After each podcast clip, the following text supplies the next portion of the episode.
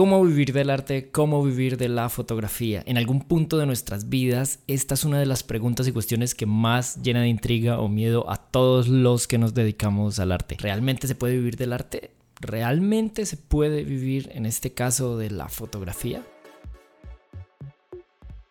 En secuencia 5 hablamos de arte, cine, filosofía, tecnología y actualidad, siempre con un foco central en el mundo de la imagen y en el mundo de la fotografía.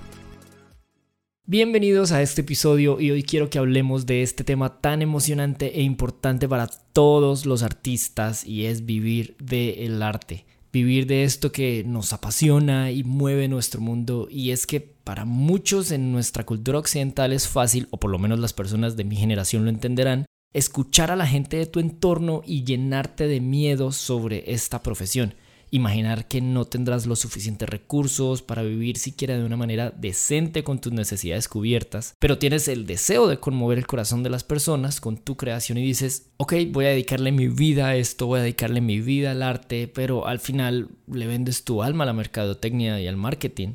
Pues bien, en mi experiencia creo que tienes que tener en cuenta algunos puntos muy importantes para empezar a trabajar como artista y disfrutar de tu trabajo que la gente aprecie tu arte y no morir en el intento.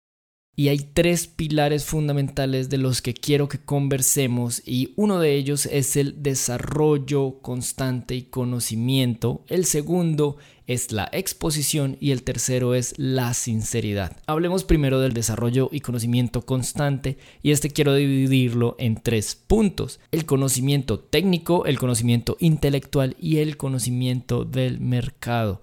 Es fundamental que estés siempre aprendiendo, explorando, documentándote, buscando y sorprendiéndote. Hablemos de estos tres frentes.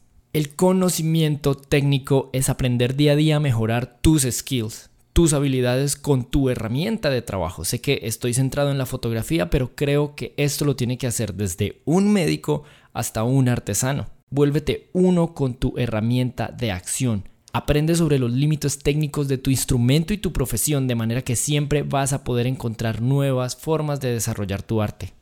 Segundo, el conocimiento intelectual. Entre más conozcas la historia del arte, más potente será tu discurso. Cuando te adentras en esta conversación que ha tenido la humanidad consigo misma usando el arte como medio de expresión, empiezas a darle una voz propia a tu trabajo. Empiezas a entender que no solo se trata de que técnicamente todo sea perfecto, se trata más bien de que tu mayor arma para generar una conversación es tu arte. Aprende y arriesgate a escuchar lo que los grandes maestros dijeron en su época, cómo su entorno influyó en su manera de pensar, en su manera de crear. También exponte a lo que dicen los artistas contemporáneos, escucha qué tienen por decir, cómo lo hacen y encuentra tu propia voz. Soy fiel creyente de que un buen fondo junto con una excelente forma logra conmover y despertar los corazones de las personas que observan y escuchan lo que estás diciendo. Y tercero, el conocimiento del mercado. Este punto es fundamental si quieres vivir de tu arte.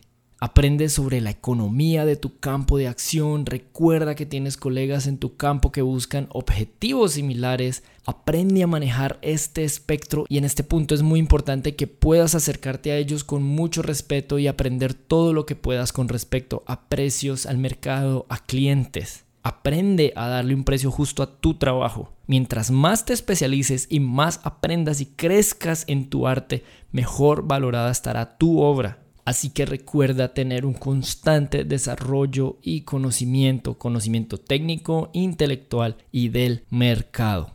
Como segundo pilar quiero hablar de la exposición. De nada sirve que crees cosas fantásticas y las guardes y las escondas. Busca la manera de mostrar tu arte, de mostrar lo que estás hablando, de generar una conversación alrededor de lo que estás exponiendo. Y es que, por supuesto, hoy en día tenemos muchas herramientas que hacen posible que podamos llegar a un número muy grande de personas y poder conectar con espectadores interesados en lo que estamos haciendo y así generar conexiones que sean importantes para el desarrollo artístico y del crecimiento constante para nuestro trabajo.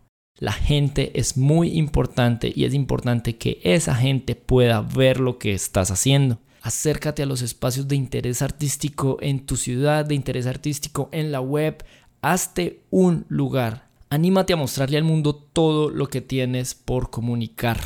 Y por último, quiero hablar del tercer pilar que para mí es el más importante en un trabajo creativo y es la sinceridad. Sinceridad contigo mismo, con tu arte, sinceridad. No pretendas ser y hacer lo que hacen los demás.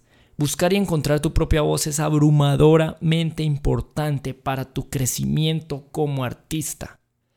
Si quieres ganar dinero emulando lo que otros hacen, replicando su voz, estará bien durante un tiempo, pero te aseguro que tu corazón se verá afectado y desgastado a mediano plazo porque es él quien guía tu arte. Si lo ignoras, estarás vendiéndole tu alma a la mercadotecnia, al mercado y lo que hagas será como un producto desechable en un estante de supermercado. Tener tu propia voz, tu forma de hacer las cosas es un motor imprescindible en el tiempo para ser constantes, para sobrevivir a los embates emocionales que conlleva vivir del arte. Así que quiero animarte a ti que eres artista y que quieres vivir de crear, que experimentes y busques tu propia voz con una constante actitud de aprendiz. Estudia, aprende y desarrolla una voz propia y sincera.